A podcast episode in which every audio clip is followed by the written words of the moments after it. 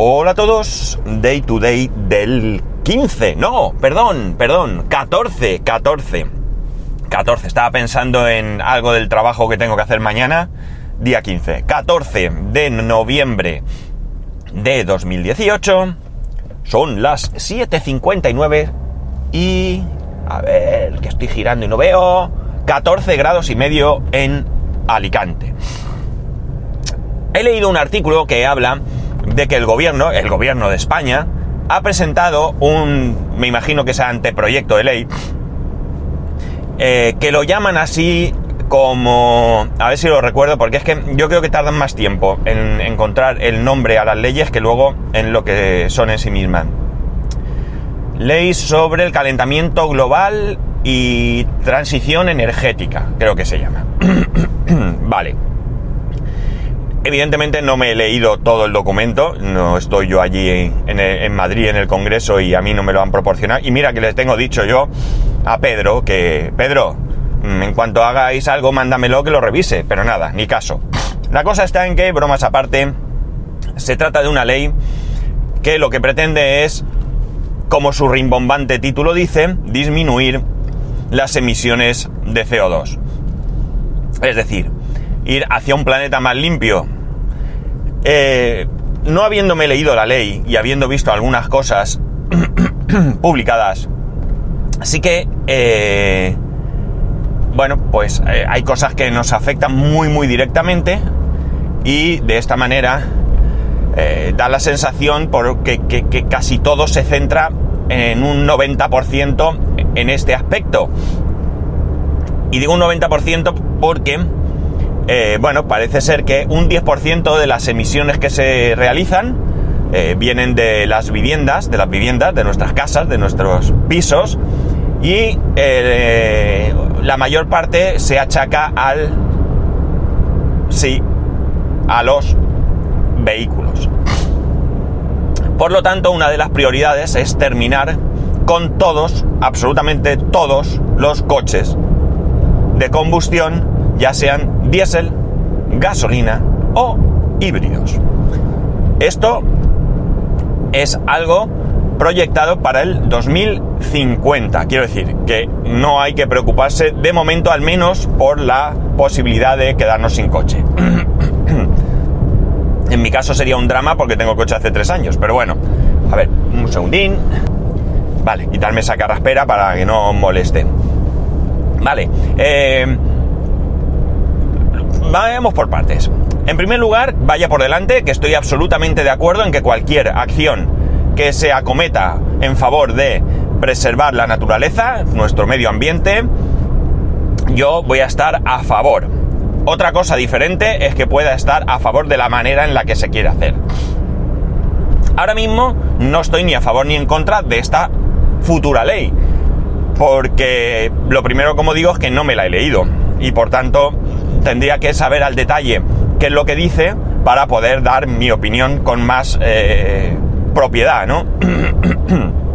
Pero sí que he leído algunas cosas. Bien, lo dicho, en primer lugar, la idea es acabar con todo el tema de eh, emisiones en los vehículos y que en un futuro todo el mundo tenga un vehículo eléctrico. Esto no es algo que se le haya ocurrido al gobierno de España, que de repente se ha levantado por la mañana y que diga, uy, tenemos que hacer esto. No, esto es algo que se está haciendo al menos en toda Europa.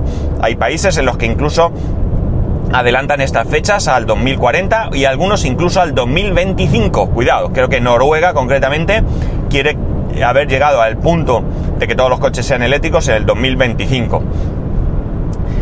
La cuestión está en cómo nos va a afectar esto, de qué manera nos va a afectar, porque que nadie dude que nos va a afectar. Cosas, cosas que quieren hacer. Bien, la primera, van a prohibir que siga habiendo prospecciones petrolíferas tanto en tierra como en el litoral eh, del país. Bien, esto, esto, eh, bien, ah, bueno, esto incluye el fracking, el famoso fracking.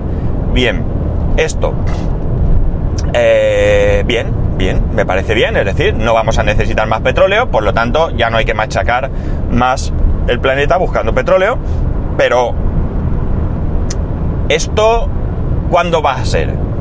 porque si se produce a partir de ya, bueno, a partir de ya, tomemos ya como el momento en que se apruebe la ley, ¿de acuerdo? Si esto se va a producir a partir de ya, como digo, nos encontramos con que lo más probable es que suba el precio del combustible. Y no creo que tenga mucha relación el que nos eh, presionen con esto, que suba el combustible, con el hecho de ir hacia el coche eléctrico. Quiero decir que hay muchas otras medidas que se pueden, se deben tomar para llegar a este punto. Esto evidentemente me preocupa porque ya no es porque yo, yo no me compré un coche diésel para ahorrar en combustible, no, para nada. De hecho, yo este es mi primer coche diésel. Bueno, no es del todo cierto. Yo hace años tuve una Nissan Banet que era diésel, pero porque era una furgoneta y era así. No he tenido ningún otro coche diésel, los del trabajo eran diésel, pero por, por imposición también. Pero a título personal nunca había tenido un coche diésel y este lo compré diésel simplemente por el hecho de que el modelo concreto este, este modelo con este equipamiento y con la oferta que me hicieron, solo estaba en diésel y además solo en el motor que trae este coche. No podía coger un motor más grande ni más pequeño. Que no sé si hay más pequeño, pero más grande no podía coger. Entonces, eh, evidentemente a mí me preocupa el precio del combustible, sobre todo ahora que todos los días tengo que desplazarme 60 y pico kilómetros para ir a trabajar. No muchos, 60 y pico kilómetros, pero ya supone un coste adicional en mi economía eh, que antes no tenía. Eh, por tanto, esto me, preocupa. Evidentemente eh, entiendo, aunque no lo pone, que eliminarán las ayudas a la compra de coches. Esto es primordial. A la compra de coches de combustión. Esto es primordial. Porque si no, nada. Y lo que tienen que hacer es mejorar las ayudas a la compra de coches eléctricos. Y ahora sí que está justificado.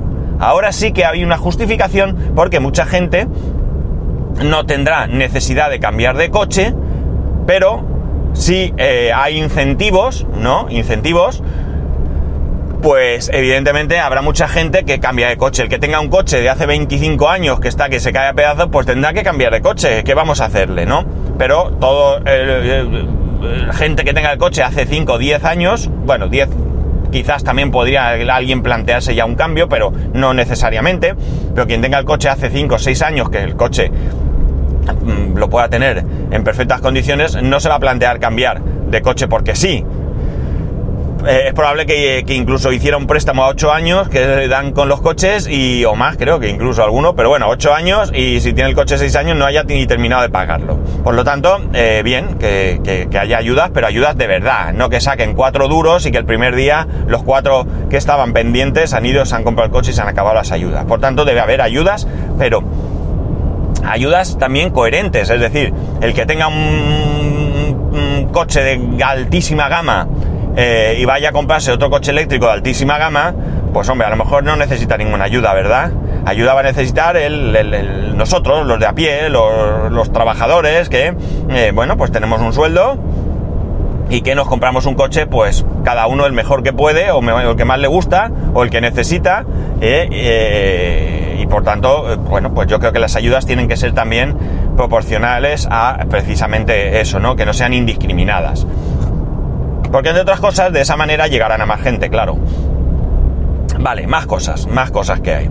Hay un punto muy, muy importante que es el hecho de que van a obligar, mm, esto ya me da un poco a mí, cuando yo oigo que un gobierno va a obligar, mm, ya mm, de principio me pongo un poco tenso, ¿no? Luego lo escucho y luego vemos, ¿vale? Pero de principio me pongo un poco tenso. Bueno, va a obligar a que todas las gasolineras, todas, empiecen a poner puntos eléctricos. Evidentemente tampoco va a ser de hoy para mañana, va a haber un plazo y esto también es primordial. No que obliguen a las gasolineras, sino que haya muchos puntos de recarga por todos lados, muchos, muchos. A mí no me vale que haya eh, de Alicante a Madrid, por ejemplo, que haya 20 puntos de recarga y en cada punto de recarga haya un conector, porque no damos, no damos. Tiene que haber muchos puntos de recarga donde yo pueda ir y pueda cargar mi coche con la más o menos tranquilidad de que voy a tener sitio. Teniendo en cuenta que la diferencia eh, existente a la hora de eh, repostar actual a eléctrico. Es decir, yo en mi coche, eh, cualquiera de nosotros, en nuestro coche, vamos de viaje, nos metemos en la primera gasolina que vemos, repostamos y en 10 minutos estamos otra vez de camino. En un coche eléctrico esto no va a suceder. Necesita tiempo. Necesita tiempo para recargar. Y por tanto, tiene que ser un espacio donde, como digo, pueda asumir eh, el que haya tantos coches eléctricos, ¿no? Van a poner restricciones en las van a exigir restricciones en las ciudades de más de 50.000 habitantes al estilo de lo que está pasando en Madrid. Vale. Me parece bien. Pero para ello tiene que mejorar y mucho y no hablo de ninguna ciudad en concreto, hay ciudades que tienen mucho mejor organizado el transporte urbano, pero desde luego tenemos que tener un transporte urbano brutal. ¿Por qué? Porque vamos a aprovechar, ¿no? Vamos a aprovechar no solo para dejar de contaminar, sino también para eh, despejar de tráfico las ciudades. Pero insisto, para ello tiene que haber una muy buena, pero que muy buena infraestructura de transporte público. Eh, bueno, en Alicante eh, es una ciudad que, cometió una terrible barbaridad hace años. Yo recuerdo de pequeño, y esto creo que ya alguna vez aquí lo, he traído, yo recuerdo de pequeño que en Alicante estaba el tranvía, el tranvía recorría toda la ciudad, eh, mm, de repente alguien decidió que el tranvía no tenía sentido y se eliminó se taparon las vías. De hecho, ahora cuando alguna calle levantan, a veces se encuentran las vías ahí debajo. Y desde hace ya algunos años, bueno, pues alguien volvió a pensar que el tranvía era bueno, pero claro, hay que hacerlo todo de cero, no se aprovecha nada de lo existente. Y además, pues volvemos al tema eh, público económico que me pone muy nervioso. Aquí hubo una línea, la línea que va de Alicante a la universidad, a la Universidad de Alicante, que eh, se construyó, se trajeron los vagones, eh, se pusieron las señales, la catenaria, es decir, estaba todo, absolutamente todo, a falta de contratar personal que condujese esos tranvías y revisores que vigilasen pues que la gente paga. Pues bien, estuvo creo que como dos años el tema parado porque no querían mm, sacar un concurso para que lo llevase una empresa, luego no. Bueno, pues es, al final eh, lo asumió la Generalitat eh, y os puedo decir que es la línea más, con más pasajeros con diferencia del resto y entiendo que la más rentable. Es decir, que simplemente faltaba contratar personal. Y estuvo dos años creo que fueron paradas. Pues bien, tiene que aumentar, como digo, la infraestructura de transporte público. Eh, esto además no solo va a afectar a los vehículos, también va a afectar a, por ejemplo, los barcos. Claro, aquí yo esto lo veo más complicado, porque eh, a malas malas, si te quedas tirado sin, sin, sin, carga en el coche en la autopista, pues bueno, llamas a la grúa, te lleva. Eh, está claro que en alta mar, o no hace falta que sea alta mar, un barco se queda sin, sin combustible, ya tendrán ellos cuidado, pero yo que sé, puede pasar cualquier cosa. Eh, no sé, imagino que en una tormenta, pues lo mismo, el consumo que necesitan es mucho mayor y lo que sea, vamos. Entonces, bueno, pues esto ahí también habrá que tener en consideración, ¿no? Eh, además, eh, bueno, pues habrá mm, pescadores, que sobre todo pescadores más modestos, que no podrán acometer la compra de una nueva embarcación o a realizar las reformas necesarias. Quizás se pueda quitar el motor de combustión y poner uno eléctrico, pero evidentemente esto tiene que también tener una infraestructura en los puertos muy importante, ¿no? Muy importante. Ya, ya veremos, ¿no? Y yo me planteo incluso cómo el tema de grandes, grandes embarcaciones, ¿no? Transatlánticos, de estos que de cruceros y demás. No sé. Eh, quiero decir que evidentemente aquí hay muchos años, ¿no? Bueno, muchos. Tampoco son tantos, ¿eh? 2018, a 2050, estamos hablando de 32 años. 32 años pasan lamentablemente muy deprisa para según qué cosas. Y esto es algo que deben de apurar mucho. Pero además, pero además, y hago hincapié en esto, deben de buscar soluciones que no nos perjudiquen enormemente económicamente. Esto no tengo ninguna duda que nos va a suponer a todos un desembolso. En primer lugar, pues eso, el que tenga que cambiar de coche tendrá que cambiar de coche. Tenemos que ponernos puntos de recarga en nuestras casas, pero no todo el mundo tiene plaza de garaje. No todas las viviendas tienen garaje siquiera. Con lo cual en las calles tiene que haber puntos de recarga por todos lados. Es decir, se tiene que generar una infraestructura enorme. Iberdrola ha anunciado que va a poner, creo que durante este año que viene, 25.000 puntos de recarga. Eh, claro, es que le interesa, ¿no? Le interesa porque, porque pues, ellos se dedican a vender electricidad.